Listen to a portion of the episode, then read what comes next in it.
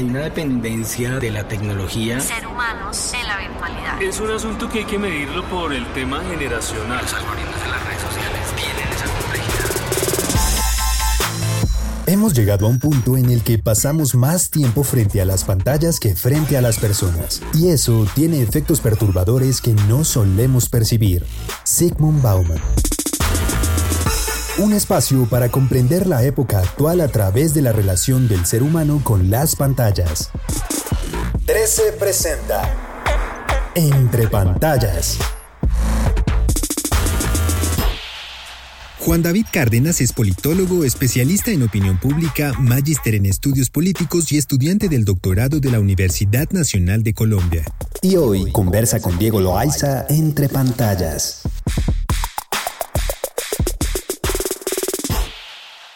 Hoy nos acompaña Juan David Cárdenas. Juan David, bienvenido a Canal 13 y es un gusto tenerlo hoy acá con nosotros. No, muchas gracias por la invitación. Juan David, hablemos de esa relación ser humano-pantallas y entremos en materia en un tema bastante importante y es que entendemos los consumos digitales y la relación con las pantallas en un sentido en donde la digitalización tiene una influencia en la formación de la opinión pública que de una u otra forma afecta la esfera política. Algunos estudiosos del tema dicen que estamos pasando de una democracia a una infocracia.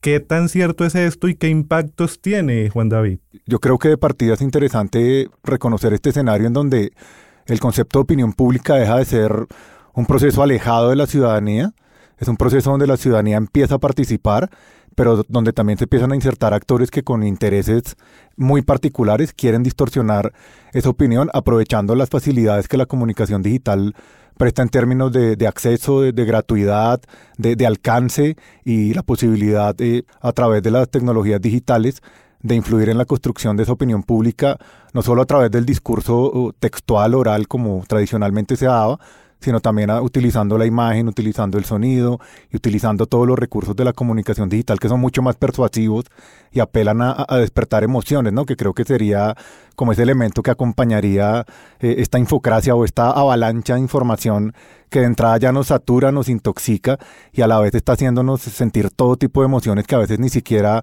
entendemos, pero que movilizan nuestras decisiones.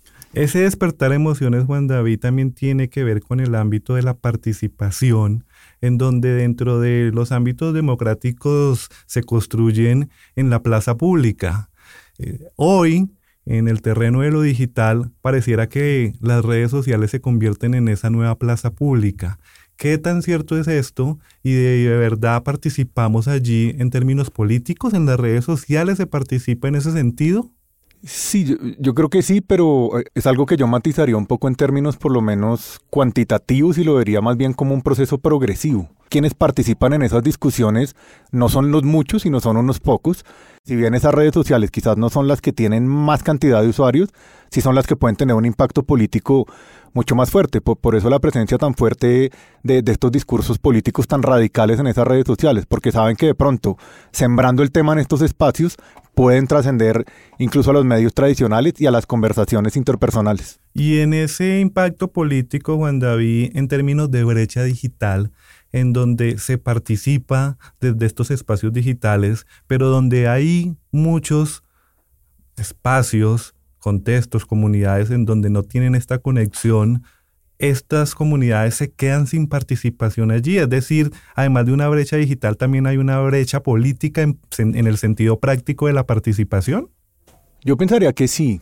Yo pensaría que sí porque en la medida en que los procesos de deliberación pública, los procesos de participación política empiezan a adquirir sentido en, la, en la medida en que se ven visibles a través de estos espacios, no es que el resto de la sociedad no participe, pero pasa un poco e, esta premisa que empieza a coger mucho, como mucho recorrido, es básicamente como si no se existe en el ámbito de lo digital, es como si no, como si no se existiera. Entonces, quizás más que una brecha, lo que se puede estar presentando es una fractura entre dos formas de participación, una tradicional, mucho más comunitaria, mucho más social, entendida en términos de, que ocurren en, el terreno, en la realidad, y otra que no es que sea artificial, pero que se forma en, una, en un espacio, en una esfera pública virtual y que al interpretar los códigos y, el sentido del estar ahí puede ser más visible, no por eso más importante, no por eso eh, más relevante, pero por lo menos sí más visible y más influyente en términos de opinión pública. Si bien es cierto, en la digitalización vemos relaciones que son binarias. Estamos, en el sentido práctico, llegando a un punto en donde la alteridad y ese reconocimiento por el otro se pierde en los escenarios digitales y de paso se pierde esa generación de acuerdos en los ámbitos políticos? Estamos generando unas comunidades autorreferentes. Hablamos con quien está de acuerdo con nosotros y al que no lo cancelamos.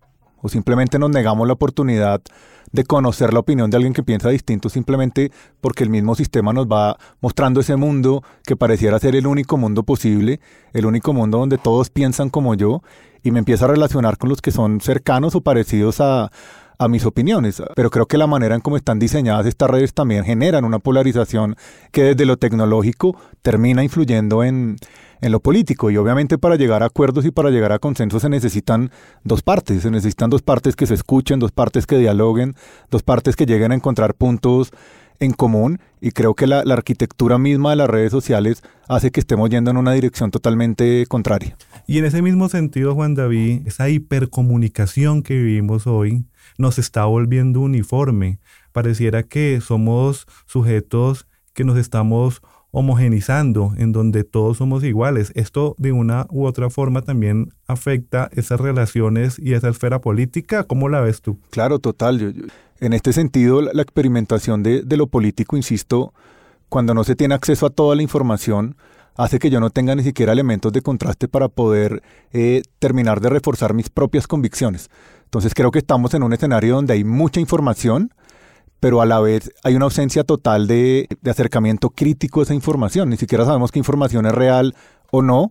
Simplemente lo que nos suena cercano a lo que nosotros creemos lo validamos como, como una opinión legítima y a partir de esas opiniones tomamos nuestras decisiones en el ámbito de lo político. Entonces, claramente, si uno mira, y no solo pasa en Colombia, sino en todos los sistemas políticos, cada vez la tendencia más va a ser a la radicalización, y es que es en este mismo marco de la libertad, en este mismo marco de la democracia, en este marco del progreso tecnológico, donde los discursos antidemocráticos encuentran un campo fértil para poder progresar y, y seguir creciendo. Y también ha ayudado la digitalización y las redes sociales a que estos mensajes se empiecen a consolidar dentro del ámbito de la ciudadanía, en donde los extremos aparecen como los radicalismos, los populismos, que empiezan a aparecer gracias a que existe, digamos que ese altavoz que replica estos mensajes, ¿no? Sí, total.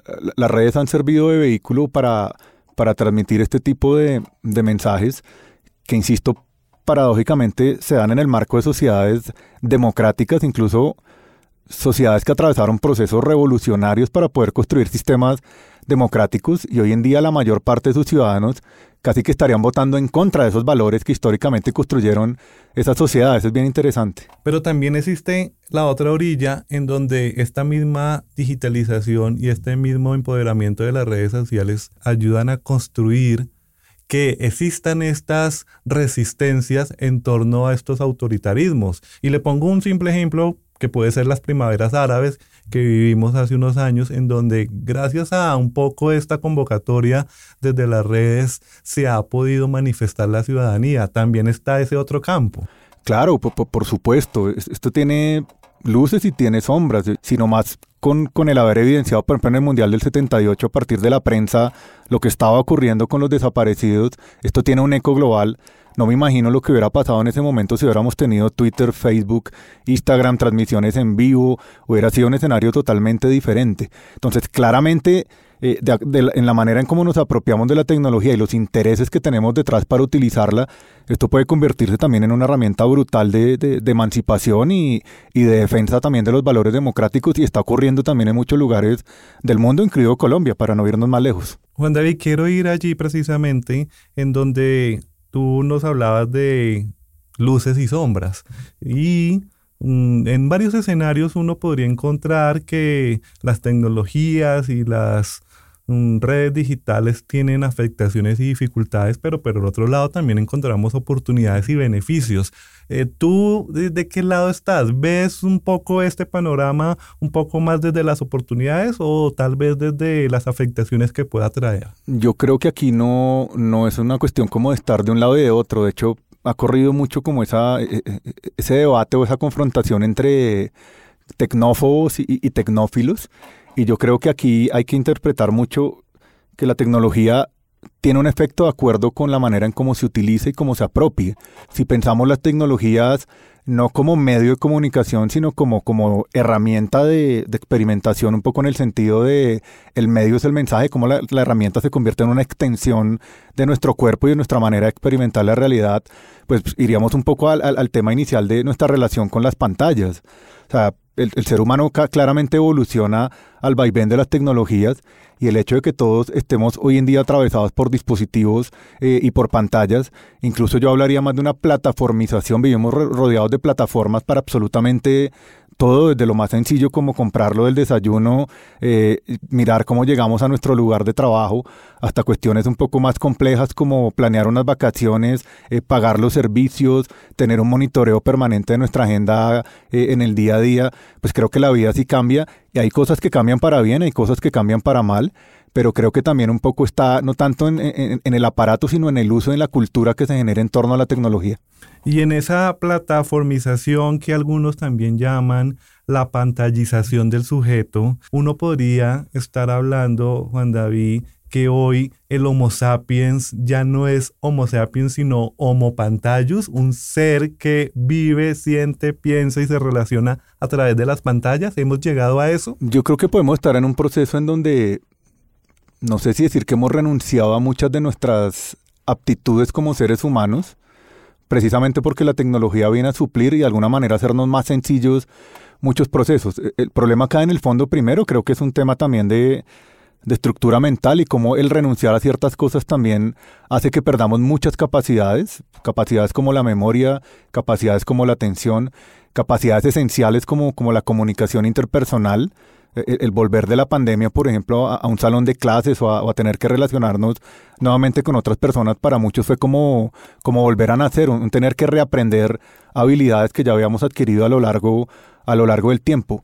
Yo sí creo que hay una evolución, una transformación en ese sentido, y seguramente en la medida en que sigan evolucionando eh, desarrollos como la realidad aumentada, como el, el, metaverso en el que ya estamos como a puertas de, de estar ahí, claramente evolucionaremos, seguramente eh, incluso en términos negativos. Yo, yo, yo, creo que también hay involuciones, ¿no? El, abandonar el contacto social, el pensar quizás que estos mundos alternativos reemplacen muchos espacios que, que, culturalmente se habían construido, como el compartir en torno a, a un televisor o, o, el, o, el, compartir en una sala escuchando radio con, con la familia. Hoy en día estamos compartiendo, pero simplemente conectados por, por una serie de tecnologías.